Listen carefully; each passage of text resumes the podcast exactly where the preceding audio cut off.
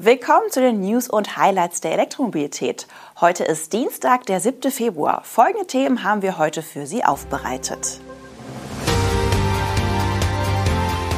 BMW baut E-Autos auch in Mexiko, Technotrans baut Thermomanagement-Produktion aus, Jeep Avenger geht in Serienproduktion, Rewe erprobt Wasserstoff-Lkw und Netflix und Marvel zeigen mehr Elektroautos. BMW wird ab 2027 auch in Mexiko Elektroautos der neuen Klasse produzieren. Der Autobauer hat dazu nun Investitionen in Höhe von 800 Millionen Euro in sein Werk in San Luis Potosi angekündigt. BMW bestätigt damit jetzt ein entsprechendes Gerücht vom Juli 2022. In Mexiko werden bisher einige Verbrennermodelle für den nordamerikanischen Markt gebaut, etwa die Dreierlimousine. Für den Weltmarkt baut BMW dort auch das Zweier Coupé sowie dessen Ableger M2. Welche elektrischen Modelle auf Basis der neuen Klasse BMW künftig in Mexiko bauen will, gibt der Autobauer leider nicht an. Die Gerüchte aus dem Sommer besagen jedoch, dass es bei der Dreierbaureihe bleibt, in Form einer Limousine namens i3 und einem SUV als Nachfolger des iX3. Hinzu kommt eventuell sogar ein i3 Touring als Stromkombi.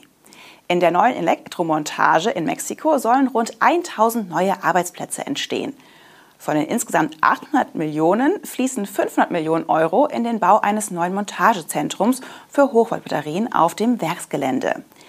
Den Einsatzzweck der restlichen 300 Millionen Euro schlüsselt BMW nicht exakt auf. Ein großer Teil davon dürfte aber für die Umrüstung der Montagelinien benötigt werden. Dabei kommt BMW aber zugute, dass das mexikanische Werk bereits sehr modern ist. Die Produktion dort ist erst 2019 angelaufen. Daher ist die Anlage bereits flexibel konzipiert worden, weshalb nur geringfügige Anpassungen in Karosseriebau und Montage ausreichen, um die vollelektrische Fahrzeugarchitektur einzubinden. Klar ist, dass die Montage erweitert werden muss, um den bisher nicht vorhergesehenen Prozess zum Einbau der Hochvoltbatterie in die Abläufe aufzunehmen. Mit den bisher nicht einkalkulierten E-Autos aus mexikanischer Produktion geht BMW nun davon aus, dass das für 2030 angepeilte Ziel von 50 Prozent Elektroanteil am Gesamtabsatz bereits früher erreicht werden kann. Auch in Deutschland geht's voran. Der Technologiekonzern Technotrans wird dort am 1. März einen neuen Produktionsstandort im Stadtteil Brockenhagen in Betrieb nehmen. Das Werk wird primär Thermomanagementsysteme für Anwendungen in der Elektromobilität fertigen. Der neue Standort, wenige Kilometer westlich von Bielefeld, vereint auf insgesamt 3000 Quadratmetern je einen Hallenteil für Produktion sowie Logistik und schafft rund 60 Arbeitsplätze. Hintergrund der neuen Produktionsstätte seien volle Auftragsbücher, ein kontinuierliches Unternehmenswachstum und der damit verbundene Bedarf nach dem Ausbau der Fertigungskapazitäten. Wie Technotrans angibt, ist der Auftragsbestand von 49 Millionen Euro Anfang 2021 auf mehr als 100 Millionen Euro gestiegen. Technotrans entwickelt und produziert unter anderem Kühl- und Temperiersysteme. Diese werden unter anderem in der Serverkühlung, Medizintechnik, Kunststoffverarbeitung und Druckerindustrie eingesetzt. Neuerdings aber auch in der Elektromobilität, wofür der Standort in Steinhagen bei Bielefeld fortan also vorrangig produzieren soll. Der Mehrmarkenkonzern Stellantis hat mit der Serienproduktion des Jeep Avenger begonnen. Das erste Elektromodell der Marke Jeep läuft jetzt im polnischen Stellantis-Werk Tichy vom Band. Das erste Exemplar ist am 31. Januar produziert worden. Dabei handelt es sich um einen gelben Avenger mit schwarzem Dach, also jene Farbkombination, die Jeep seit der Vorstellung Mitte Oktober 2022 für die meisten seiner Pressebilder verwendet hatte. Bei der Technik bietet der erste Elektro-Jeep die bekannten Daten anderer Stellantis-Modelle der aktuellen Generation – zum Einsatz kommt im Avenger ein Elektromotor mit 115 kW, der mit einem 54 Kilowattstunden großen Akku kombiniert wird. Tatsächlich nutzbar sind im Alltag 50,8 Kilowattstunden. Den Verbrauch gibt Jeep mit 15,8 Kilowattstunden auf 100 Kilometern an. Damit soll der Avenger 392 Kilometer nach WLTP zurücklegen können. Ist die Batterie leer, kann sie mit bis zu 1 kW DC geladen werden. Die Ladezeit von 20 auf 80 Prozent liegt bei 24 Minuten. Von den anderen Stellantis-Modellen ist bekannt, dass der Standardladevorgang von 10 auf 80 Prozent rund 30 Minuten dauern soll. Die AC-Ladeleistung liegt bei 11 kW. Bereits im Januar hatte Jeep die Bestellbücher für alle Versionen des Avengers geöffnet.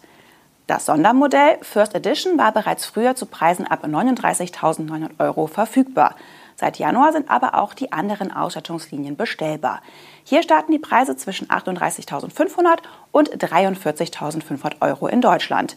Die ersten Auslieferungen hat die Stellantis-Marke für Ende März terminiert. Rewe setzt seinen ersten eigenen Wasserstoff-Lkw ein. Der Hyundai Xgiant Fuel Cell ist Ende Januar zum ersten Mal vom Gelände des Logistikzentrums der Rewe Region West in Köln-Lange gerollt. Mit einer zugehörigen Kühlzelle kann der Truck auch Kühl- oder Tiefkühlprodukte ausliefern. Das Fahrzeug kommt auf ein zulässiges Gesamtgewicht von 27 Tonnen und bietet 18 Euro Paletten Stellplätze. Seine Reichweite wird mit rund 400 Kilometern angegeben. Der Verbrauch liegt bei etwa 8 Kilogramm Wasserstoff pro 100 Kilometern. Die Betankung erfolgt mit grünem Wasserstoff an nahegelegenen Tankstellen.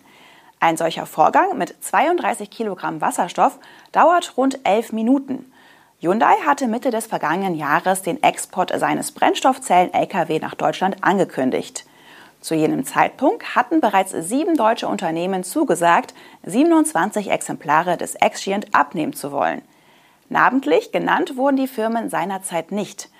Nun ist aber klar, neben DAXA und Highlane ist Rewe der dritte deutsche Nutzer des Exient. Die hiesige Straßenzulassung erhielt das Modell im November.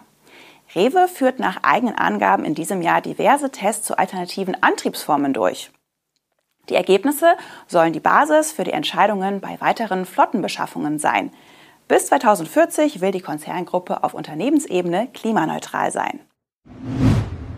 Elektroautos finden zunehmend auch in Filmen und Serien Verbreitung. So hat der Streaming-Riese Netflix nun angekündigt, die Präsenz von E-Fahrzeugen in den selbstproduzierten Shows und Filmen zu erhöhen. Den Anfang macht eine Kooperation mit General Motors. Im Laufe des nächsten Jahres werden die GM-Elektromodelle Chevrolet Bolt, GMC Hammer EV und Cadillac Lyric in ausgewählten Netflix-Produktionen zu sehen sein. Darunter Love is Blind und Unstable. Auch Volkswagen nutzt einen Film als Werbeplattform. Der VW ID4 wird im neuen Marvel-Film Ant-Man and the Wasp zu sehen sein. Der Streifen kommt Mitte Februar weltweit in die Kinos. Auch BMW hatte seinen iX3 vor einiger Zeit in einem Hollywood-Film platziert. Und auch Spider-Man ist bereits elektrisch gefahren, und zwar in einem Hyundai Ioniq 5. Vielleicht führt die zunehmende Elektroautoverbreitung auf den Bildschirm ja auch zur Nachahmung auf den Straßen. Das waren die News und Highlights der Elektromobilität am Dienstag. Das nächste E-Mobility-Update erscheint bereits morgen. Also bleiben Sie gespannt und abonnieren Sie gerne unseren Kanal. Tschüss.